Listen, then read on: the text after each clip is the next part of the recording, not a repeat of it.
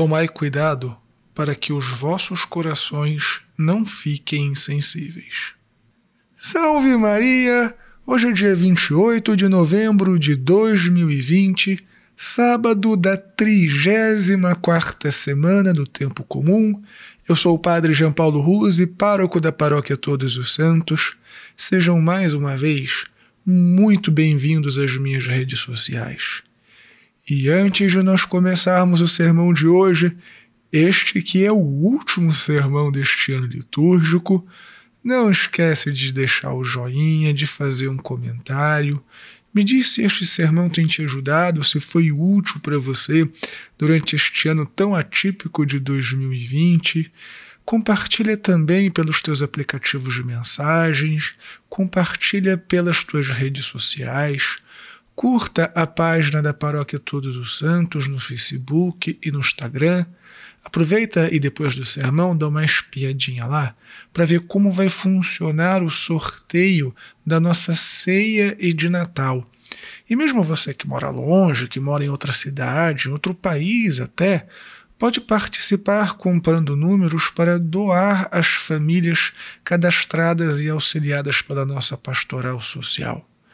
Não esquece também de se inscrever no meu canal no YouTube, de marcar o sininho das notificações e de assinar o meu podcast Contramundo. Por último, se você tem visto valor no meu apostolado, se você tem sido ajudado pelo sermão diário, se você aprecia o nosso programa de notícias comentadas, Considere também a possibilidade de se tornar um apoiador mensal da nossa paróquia Todos os Santos, ou quando for possível, faça alguma doação. Muito obrigado mesmo pela sua generosidade. Deus te abençoe e salve Maria!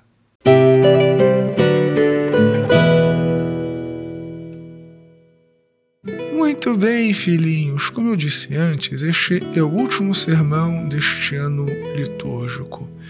Eu gostaria de terminar este ciclo com uma mensagem forte de esperança.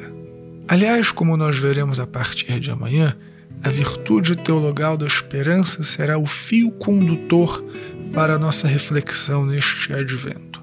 Mas eu gostaria de encerrar o ciclo meditando sobre a esperança. E como nós podemos reparar no Evangelho de hoje, nosso Senhor Jesus Cristo nos adverte que quando nós excluímos da nossa vida todos os valores transcendentais, quando nós tiramos do nosso horizonte de preocupações o reino dos céus e temos como meta de vida, quando temos como horizonte de preocupações apenas as satisfações dos desejos, dos impulsos mais elementares, como a vontade de comer, a satisfação da gula, a vontade de beber, a satisfação do sexo, a satisfação do consumo, etc, etc, etc, nós tornamos os nossos corações insensíveis. E esta insensibilidade pode se manifestar principalmente de duas maneiras o egoísmo e a apatia. E o egoísmo mata justamente a rainha das virtudes cristãs, ou seja, a caridade. Um coração insensível, um coração que se torna petrificado pelo egoísmo, exclui o próximo do seu horizonte de preocupações. É aquele ditado popular, né? Farinha pouca, meu pirão primeiro. E nós temos observado nesta pandemia como muitas pessoas se tornaram insensíveis e egoístas, se preocupam apenas com o seu lado da história. Por exemplo, eu sou do grupo de risco, então todo mundo tem que ficar trancado em casa e ninguém pode trabalhar. Eu tenho uma empresa, então que se lasque quem é do grupo de risco, nós temos que voltar à vida ao normal.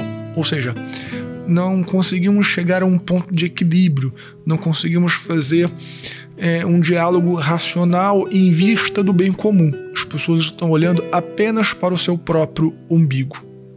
E a apatia mata justamente a virtude da esperança.